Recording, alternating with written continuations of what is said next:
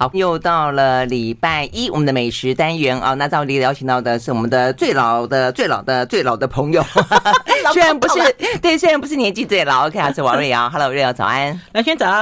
好，呃，今天的话呢一样啊，这个瑞瑶，现在真的是疫情哈，大家真的是跟病毒共存了，对不对？所以呢，你也不过才确诊之后呢，又开始重新爬爬照。哎，你不要讲的，我确诊是母亲节，所以你今天要到中秋节了，你就要到中秋节了，记得我的确诊，我记得，因为我觉得确诊完的人呢，一开始都会觉得自己是有无敌星星，我就要警告你，哪有确诊的人没有无敌星星这件事情，确诊的人觉得很。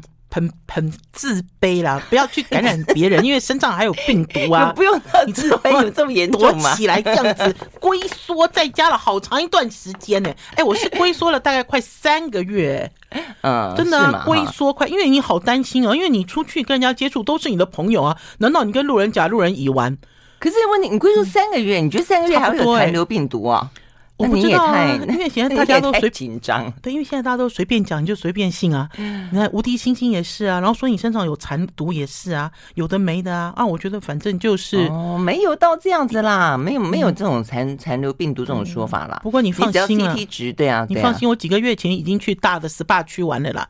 如果 有的话，要眼睛，如果有的话，上千人，上千人都中。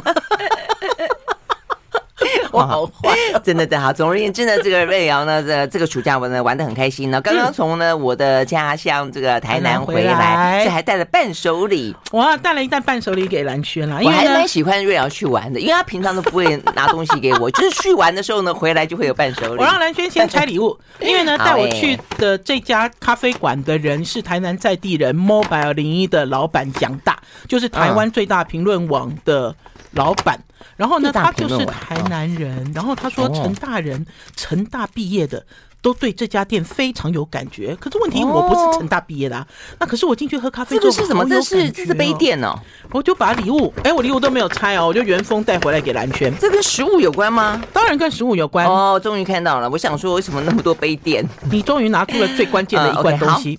呃，这是咖啡豆，对不对？咖啡粉就。绿挂式咖啡粉跟一个、嗯、呃，看起来应该是咖啡糖。不啊，咖啡糖，那你知道怎么用吗？咖啡糖怎么用？就放在咖啡里面啊？错，零分 啊！真的吗？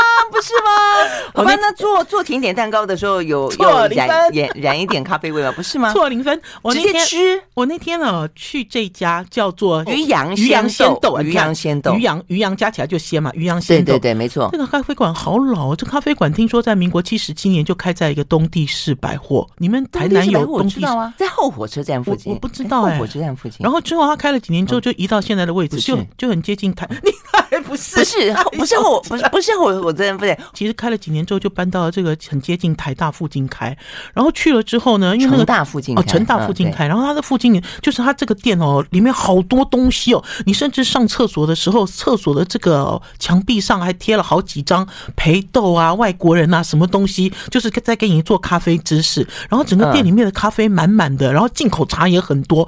然后我我心想说，干嘛带我来这里喝这种好像我们台北的这种老 Coco 的蜂蜜还是蜜蜂咖啡，对不对？蜜蜂蜂岛，我问你是不是就有一个这样子的 feel？因为那个店就是像，那就是感觉上有一点点呃狭小，那东西里面的物件很多，历史感很大，有点点昏昏黄黄的，是不是？可是我一进去之后都没有冷场，因为他一会儿就拿出呃德国进口的面包，烤好的德国面包啊，然后还有他们自己做的 bagel，然后还有他们自己做的 cream cheese，自己做的 cheese bar。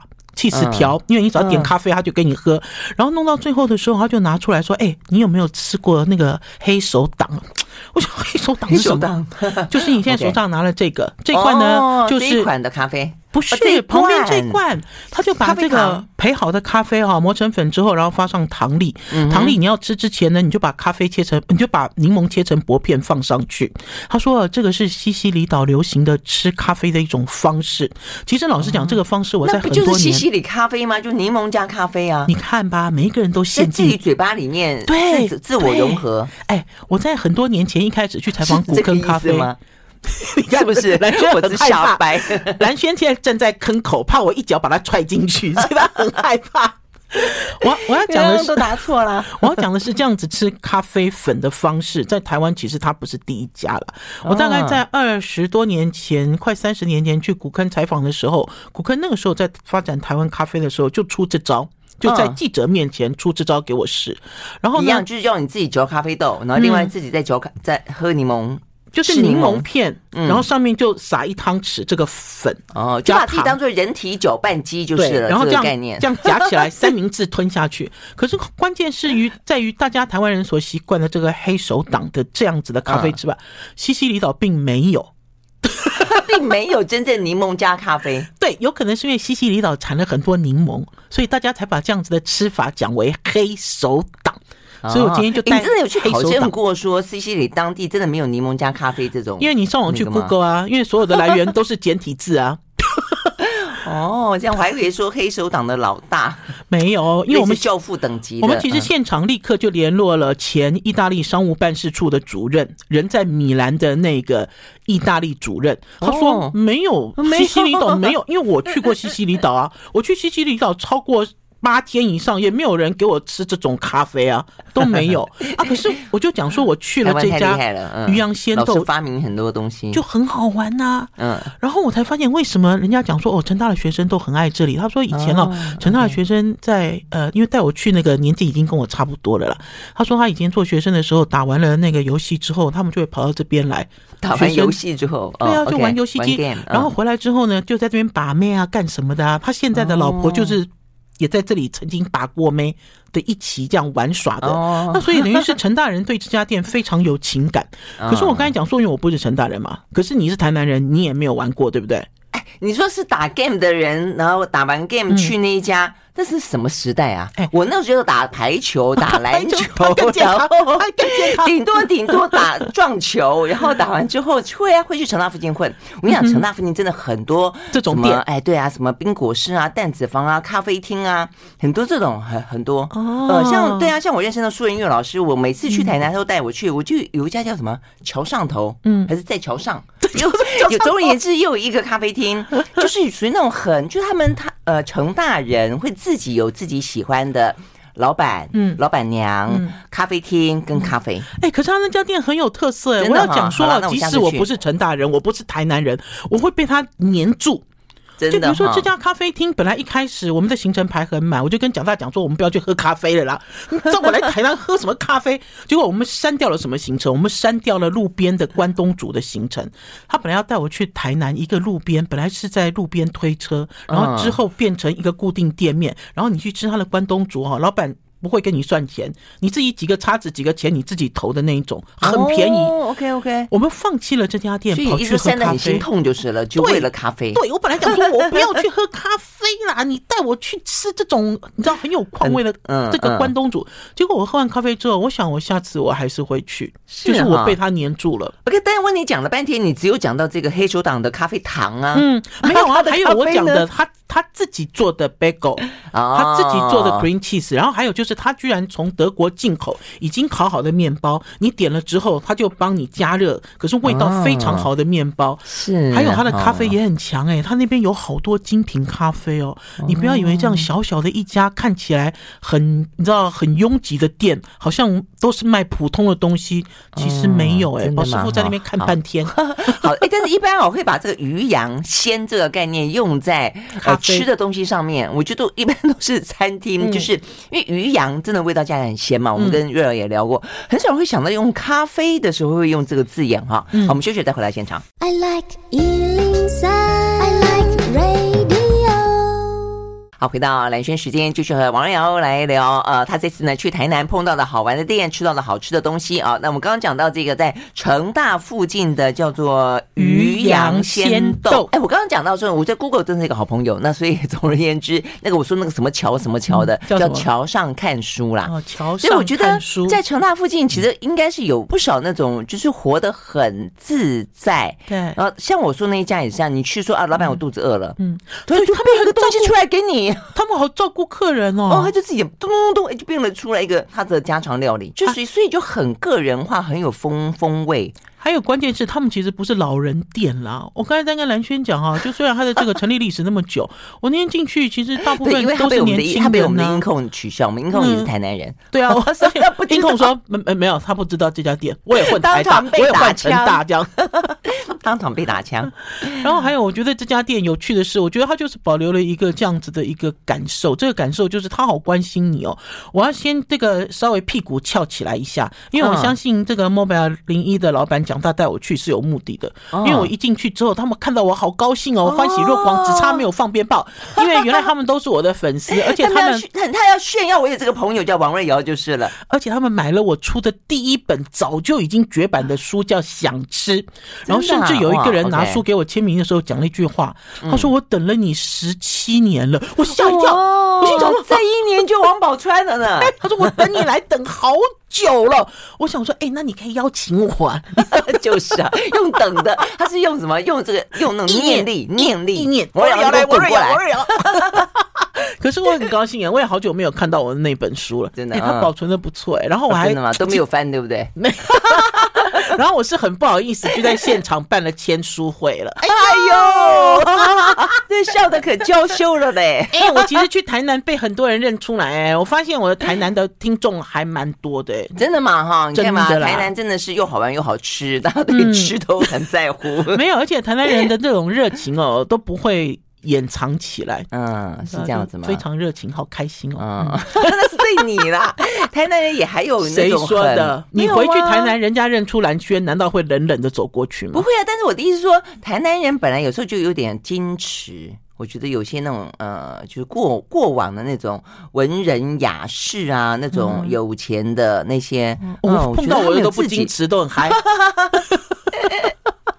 所以呀、啊，所以呀、啊，所以就因为看到你的关系啦哈，哎，所以好了，所以你就在那个地方办签书会而已哦，在别的地方没有 办吗？不是啦，我就反正我就很意外，而且我意外有这样子的咖啡馆，而且我觉得如果是在社区里有一个这样子的咖啡馆，好有特色、哦。对啊，对啊，就是很、嗯、对你刚刚讲的社区这个关键，就很 neighborhood 的感觉啊。嗯、而且我觉得他们对学生应该都很好，好像因为我发现我回来之后我就上网 Google 这家店，就发现有好多成大的学生都在讲在这里吃早餐的点点滴滴。嗯嗯对嘛哈，是啊是啊，对我刚刚是要丢一个梗给你，就你没有接，就是说你只有在这边办签出会，你在醉月楼没有办呢。你不是要讲醉月楼？好了，因为这次去台南哦，有一个很主要的目的啦，哈，就是香格里拉台南远东大饭店请了三批记者，好完整哦，这个 title 只会讲一次，请了三批记者轮流下去。然后一开始他们其实几个月前就约了，那那个阵仗很大，我心想说到底要干嘛？然后我就想说你们要安排什么东西？新开张还是有什么新？什么也没有，还是什么也没有。然后我去的时候，他们也跟我讲说，瑞瑶姐，我们就只想请你吃一顿中饭。我说啊，请我吃一顿中饭，还有请我睡一个晚上。我还以为他会排很满嘛，对不对？因为我们从台北下去，而且我到了下去之后才发现，哎，他真的只想请我吃一顿中饭哎，其他时间对，就其他时间不是，而且其他时间很自由，他也没有要带看房间什么的，因为他那个你知道他那个是台南比较早期的饭店，盖的很好很大。哦，它的规模很大，很舒服，可是你也没有小美西啊，你也没有电动窗帘呐，你知道，就就你相对于现在，对不对？比较新的饭店来讲，它当然是大又舒服。他说我我都弄不清楚他在干嘛，而且我去去了之后呢，在吃那顿饭的时候，我才恍然大悟。恍然大悟的原因是因为呢，米其林指南在八月三十号。嗯，就要公布台湾，包括台北、台中、台南、高雄四个城市，嗯，好有摘星的，或者是有餐盘推荐的，或者是必比登的名单，就是他就要办那个颁奖典礼了。而且前几年呢，他们没有办，是因为疫情啊，今年又在台北文华东方酒店盛大举办。因为第一年我有去，好可怕，吓死人了，好像那个金马奖还是什么金钟奖，你知道，好可怕。是是是，对，我记得刚刚来的。那所以我自己其实忽略了一件事，忽略了这件事就是，呃，其实台南跟高雄算是第一次。对啊，是啊。然后呢，我在今年，其实我今年呢，呃，还是今年还是去年，我有下台南一次，去参加了市政府举行的针对餐饮业者举办的有关于米其林要来台南，应该是去年有关于米其林要来台南的一场座谈会。嗯，就很。慎重就是了。啊，我去做了其中的晚宴的主持人，你不要紧张哈，晚宴只有吃便当，免得蓝轩说啊要问我要穿什么服装，没有没有没有，好，就是在讲这个阿霞饭店 做什么样的便当而已。那我才发现说，我去参加了这场，其实是呃算是他们拉炮第一次，之后他们就陆陆续续办了好多活动哦，好好请了好多米其林专家来教这些餐饮业者怎么样拿下米其林，有的没的。然后我去吃饭的时候才发现，这些业者哦都把这些专家讲的话都当做是圭臬，然后都很彻底执行。就像这次呢，我去醉月楼，醉月楼他们就强调说，哎，我们在用使用在地食材，然后我们料理要做的很简单。我就问他这是什么逻辑，他说，哎，这是专家讲的啊。他说这样比较容易拿到米其林星星。我想说，米其林星星看到这个网友在讲这个事情的表情。我想米其林星星，你你觉得米其林星星是在地上可以就这样拿起来的吗？好，还是说大家讲了几句话，你就会认为？然后甚至还有一个记者还跟我讲说，他说有餐厅业者跟他讲说，哎，你有没有投票权呐？你会不会把那个米其林的这票投给我之类的？嗯，对，就等于是有很多谬误在里面。我听了真的是瞠目结舌。OK，所以呢，你觉得这些人太把那些呃所谓的专家的话当做圣旨了？那请问，那王瑞瑶的意旨是什么？我们休我们休息了再回来。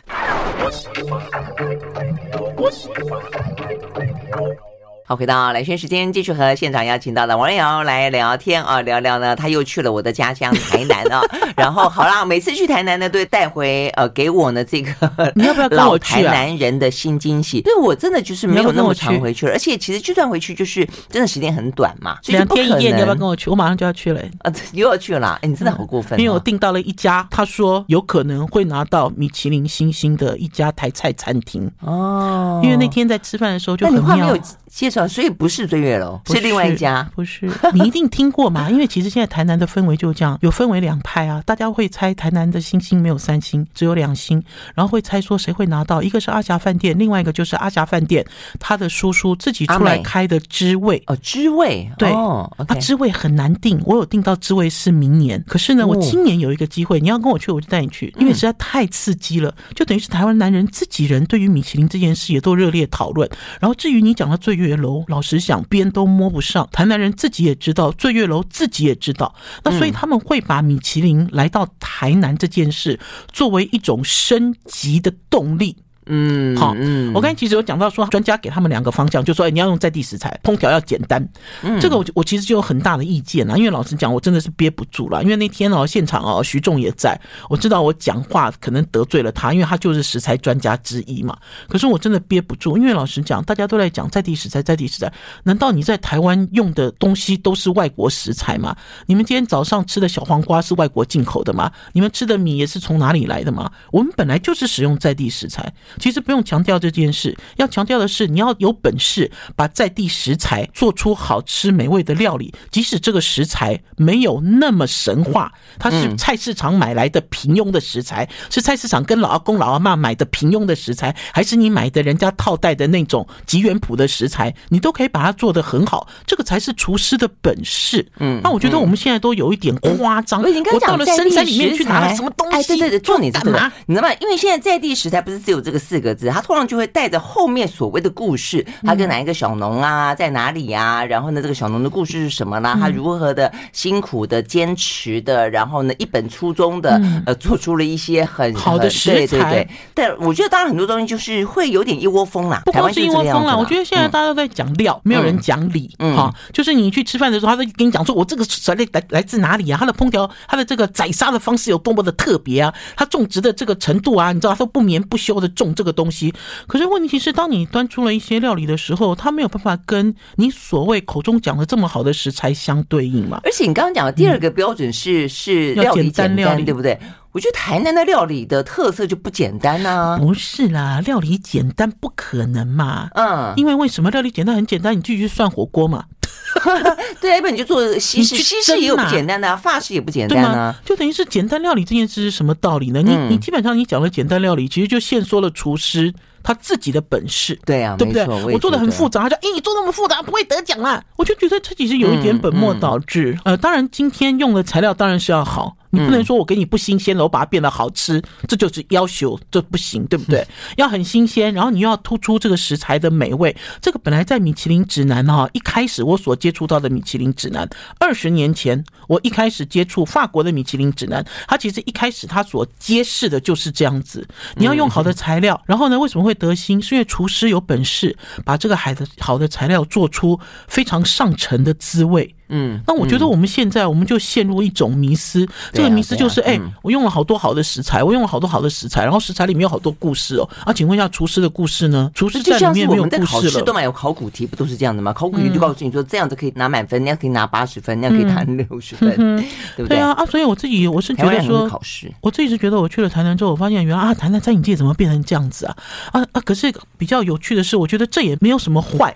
好，因为老实讲，长期以来因为没有米其林指南来，那所以大家都自己做自己的，然后消费者的意见，老实讲也没有那么重视了。嗯，啊，因为现在米其林来了之后，我只能讲说它变成一个大升级，因为他们自己知道今年拿不到，嗯，一定拿不到，因为米其林都做完了嘛，你现在升级密探都。都走了，密探都回家了，对不对？就如果你今天要 open book 的机会，大家对啊，很认真的做一件事情，我觉得还也还蛮好的啦。只是希望大家不要去本末倒置，不要先射箭再画靶啦。就是菜做得好，材料用得好，这本来就应该哈。哎，那你还没有告诉我说你订到的是哪一家？你说有机会啊？决定订到知味，OK？因为知味一天只做三桌，这么少。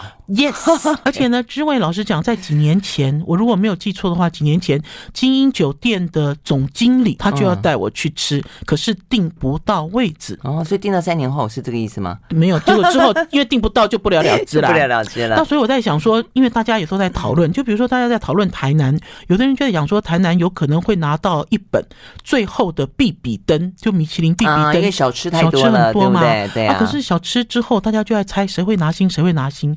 就知道说，大家原来拱出来的这些店都是台南的老的味道。嗯，好，老的味道嘛，滋味，然后还包括阿霞饭店，然后甚至于呢，还有传说阿霞饭店的主厨吴建豪有接到米其林总部给他的电话，问他穿什么尺寸的厨师服，因为呢，只要是得星的都会获赠一件有米其林星星的厨师服。那么多八卦，那么多，你不知道吗？这流传来流传，你不知道专门有声都在专门有记者打电话给餐厅问。有没有报厨师服的尺寸？呃，厨师服的尺寸，然后来预估，就是来你知道来预测他有没有拿到米其林星星？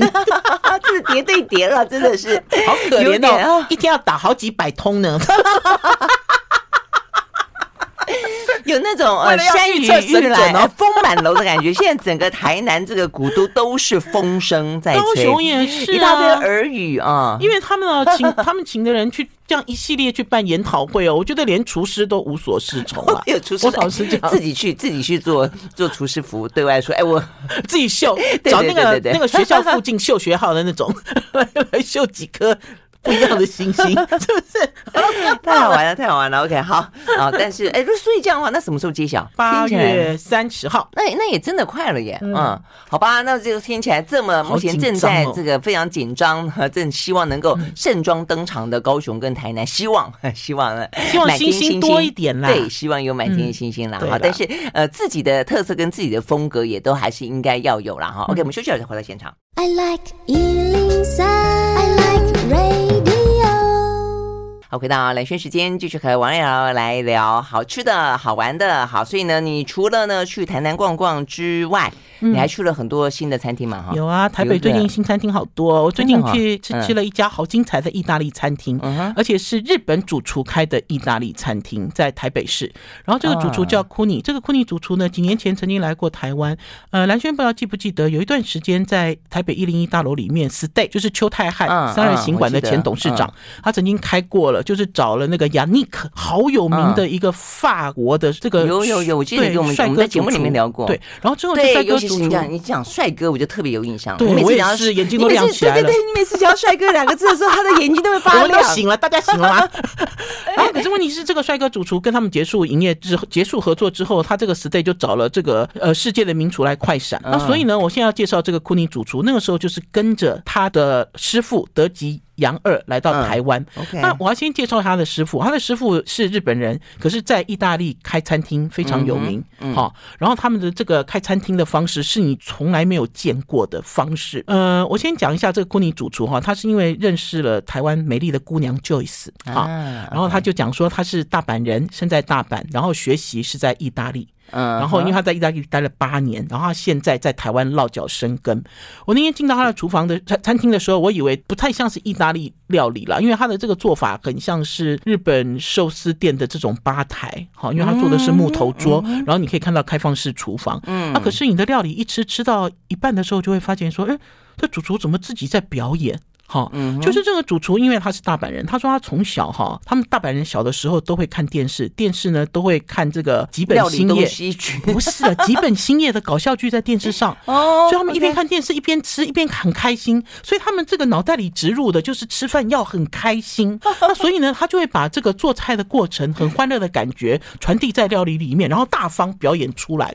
所以他怎么表演呢？边做菜怎么边表演？因为他那天呢，他做了一些菜，他都是融合，呃，应该说。他虽然讲是意大利料理，可他融合了日本、融合了意大利的一些东西，然后甚至台湾的食材。嗯，他那天印象很深的呢，他在做比脸大的铜锣烧。这个铜锣烧里面呢，很大一个，然后夹着是意大利餐厅有铜锣烧哦。你先听我讲完，因为他每次哦，他在意大利工作的时候，大家都一直吵着叫他做意大利菜，然后就日本菜，不让他就一直吵着叫他做日本菜，然后大家都会讲一些好像呃很知道，因为铜锣烧很有名嘛，啊，就一直如他做这个做那个哈，然后他就会想办法哈。把这个他的家乡的料理变成意大利风格，然后他说他这个铜锣烧呢，来到台湾之后，他就看到台湾有很好的黄牛，所以他就把生牛肉塔塔包在这铜锣烧里面，然后包，然后他做的比脸还大，而且我要讲他的铜锣烧是有一点甜哦，是甜的，可它的组织是比较紧的，好，就不是你讲的很松散的，嗯，然后他就在现场，因为他其实做每一道菜都好像在表演，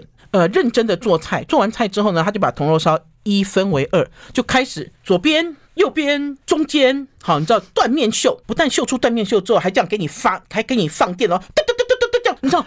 这等于是我说啊，我说重点是在客人，对，就在客人面前，哦，他就在吧台前面，我们在吧台，因为吧台的后面就是开放式厨房。OK，我一开始的时候，我我心想他在干嘛？因为老实讲，我们其实并没有这种经验。吃饭，你会你不会想要去看他吧？你会一直看他，因为他是开放式厨房啊。可是你知道，大家知道厨师哦，尤其是这种有一点名气的厨师。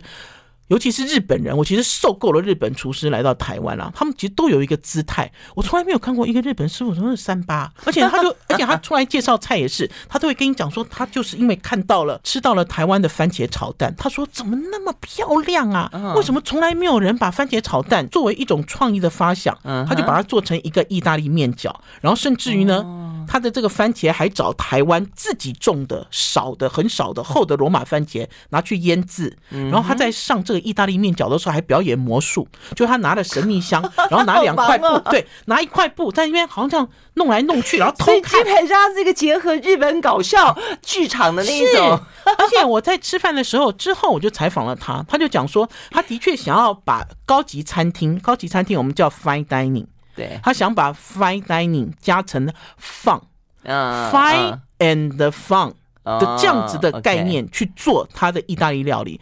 我我我要讲哈，那顿吃了四个小时，听众朋友，我从来没有吃意大利菜吃四个小时，除非在国外。我在台湾吃过时间最长的一顿，就是 Road 的江振诚，江振诚环游世界。可是他们上菜很很匆忙。因为他们的菜很多，他一上来，服务生就，然后就走了，好，不一样。好，我在江镇城那边也吃了大概快四个小时。我在这个餐厅吃了四个小时。但是在我觉得很好玩，就是在在国外哈，你会发现说吃东西吃很久很久，嗯，是因为朋友聊天聊很久，是那种吃饭的气氛很久。但你描述的这个表演吃很久，是也看表演看很久。哎，我觉得哎，他擀面呢，而且他一边擀面都一边讲故事。他说他那个时候去意大利的时候哈，住的一个住在一个地方，然后那个地方下面住一个老奶奶，意大利老奶奶。那意大利老奶奶教他擀面。面，然后那擀面的方式其实就很像我们的家常面，有一个长长的擀面棍，然后面团慢慢擀薄、擀薄、擀薄。他说这老奶奶哦一直很害怕她没有吃饱，然后他就从那个时候就知道有一种饿叫做阿嬷怕你饿。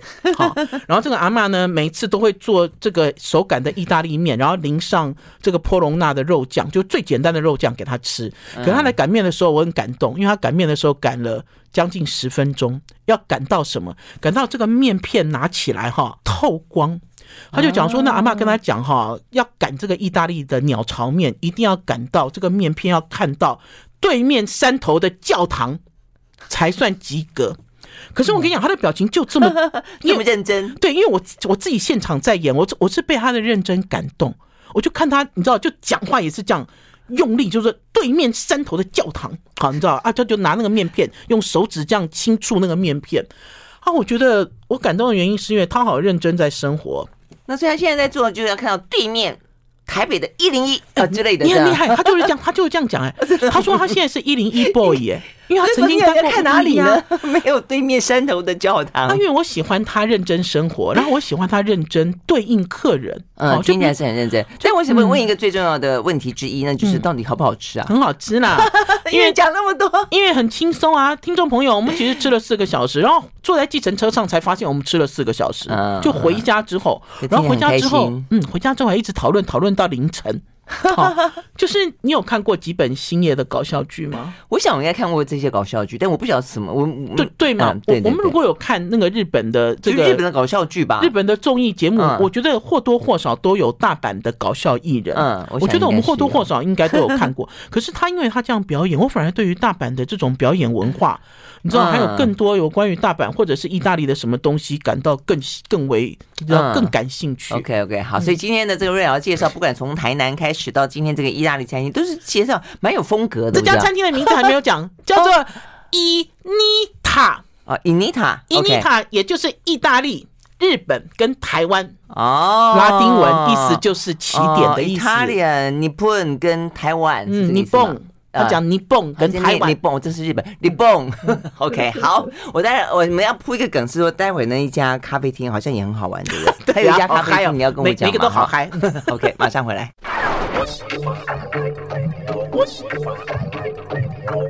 好，回到蓝轩时间，继续和王瑞瑶来聊开心的。呃，我觉得重点是啊，就是每次跟瑞瑶聊，除了聊好吃的，然后呢，真正有那种很专业、很认真的心在里面之外，都会很开心呢、啊，就是要吃的很开心。我觉得吃东西本来就是很开心呐、啊，对不对？是啊，每次啊，嗯、我就刚才讲啊，有一些外国主厨来到台湾，你去吃他的饭，好像在参加丧礼哦。我付那么多钱，还要听他有的没有的规矩，你知道吗？问他几个问题，还给你臭脸、臭屁股，真的看了真的很气哎。可是我要跟大家讲。你知道，其实长期以来餐饮界本来就这么奇怪。现在要介绍这家咖啡馆也是，这家咖啡馆的这个老板啊，很神秘，非常神秘。嗯，他呢花了，他就叫我不要讲了，可是因为在蓝圈时间，我偷偷透露好了，他大概花了四千万开了一家咖啡厅，那么多人透露，对不对？他 他他他说他说只要讲上千就好了啊，我实际知道的数字是四千，超过。哦，一个咖啡厅，而且这家咖啡，而且这家咖啡厅呢，光是租金一个月就上百万。开在哪里？开在联合报的第三栋的大楼。就是在忠孝东路跟基隆路口。哦，我知道，对，然后大概七十坪，搬走之后，它不是就白白的一栋栋很漂亮的大楼。然后他那里咖啡厅只有七十平。然后因为我认识这个朋友，也是 Mobile 零一的讲大了。因为老实讲，这个朋友我一开始认识他的时候，是他给我送我一个三轴稳定器，因为他受不了。我那时候在中广哈，你记不记得几年前我们还是广播？这样讲，我就先开直播啊，有有有，他就受不了我晃来晃去，晃来晃去，他就说：“哎，瑞瑶姐，你这么资讯这么珍贵，都请厉害的人来专访，怎么都晃的？”头都痛了，嗯，好啊，所以等于是我一开始认识这个老板，是因为他给我他自己进口的三轴稳定器哦，然后贸易商对，然后就教我，因为他其实进口好多东西，三 C 的好多手机也是，然后就教我慢慢知道，好，你要怎么样做一个现代人。好，而不是，而不是山顶洞人自己玩啦。好，然后因为这个老板也是，因为我在跟他聊天，因为因为大家都是还爱喝咖啡的人，他也是。他说现在啊，在咖啡界里面喝咖啡哦，只要是精品咖啡或者是冠军咖啡，你都要听这个。专家讲，消费者进到这个店里就是这个专家发话，教你怎么喝，教你要怎么样，不许大声呼吸，不许用力走路。好，如果他提出这种很奇怪的要求，你想要喝他的咖啡，你也要遵守，对不对？那因为他觉得不应该这样，他应该要回归到消费者。好，那所以呢，他这个咖啡馆呢，虽然说花了那么多钱来开，最重要他回归到一个东西。他说：“我其实消费者弄不清楚什么豆嘛，对不对？我如果喜欢这个什么豆，搞不好我只记得一两种。那所以呢，他会要求好进到这个咖啡馆里面的客人，你可以选择焙火度。嗯哼，很多人就不喜欢精品咖啡啊，对，就深烘焙或是中烘焙或是浅烘焙，中浅。然后你可以透过这个焙火度来认识、来喜欢，好，而不是说一开始我就要喝大家都流行喝这个豆子啊，可是。”我喝起来很酸呐、啊，又没有苦味哦。很多人就会事实上就是这样的，因为咖啡好不好跟第一个豆子有关，嗯、然后呢跟庄园有关，也跟你烘焙的技术有关，哈，跟最后就跟你煮的方式有关。你知道，大部分的人都在追艺伎，艺伎其实就叫就是浅培，对不对？嗯、没有人那么傻把艺伎拿来深焙嘛，对不对？嗯、可是我相信大部分的消费者，他其实有他自己喜欢的口味。嗯、那你也不能说喝苦咖啡的人就是怂，你知道很怂的人，嗯、对不对？我觉得其实，在咖啡的世界里，哈，就他其实没有那么多规矩啦，那所以我觉得这个老板他叫 Ivan，这个 Ivan 就很有趣。Ivan 就说，我就是回到烘焙度，然后还有就是我把这个空间打造成一个时尚感，像精品店一样。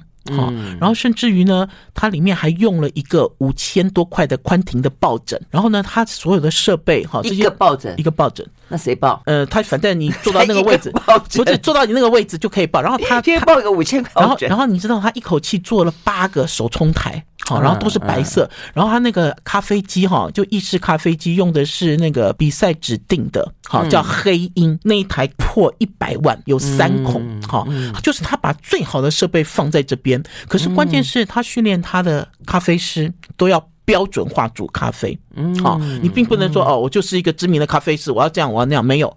那所以他每一个东西都要称重啊。煮咖啡的时候不是只有称水量，就是重量够了，好，他都全部都设定好。嗯，呀，甚至还有一个烤箱，我上去查，他的烤箱有三四十万一个烤箱，号称全世界最快速的烤箱来给你烤 bagel。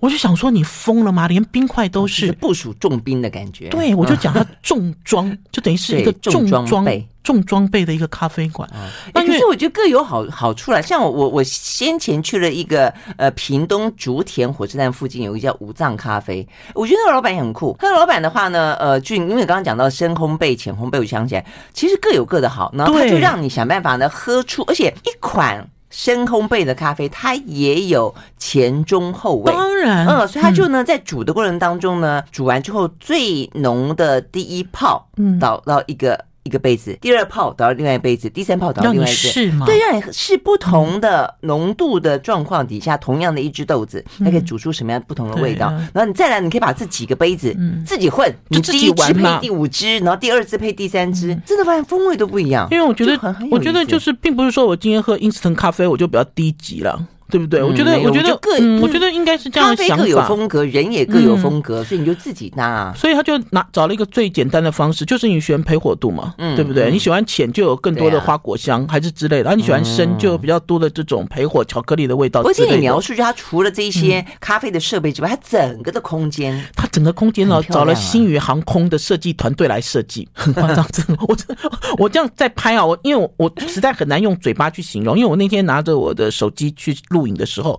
我想说，这要怎么形容啊？你你我好像走进去要去买精品包，我并不是要喝一杯咖啡。然后很宽敞，他们这么的雅致哈。然后还有他找这些团队哈，厉害的设计团队设计灯光。那所以你在里面怎么拍怎么美，连进厕所，他在厕所有一个很长的有线条的镜子，然后呢连着全自动的免治马桶，那免治马桶也是一二十万，就是它有一些细节。好，然后你进去我就发现有很多穿着那个很凉快啊，你知道露露中。空的美眉啊，流行一直拍照哎，哦，就等于是他这家店不做宣传了啦，嗯，他不开记者会，不做宣传，不接受采访。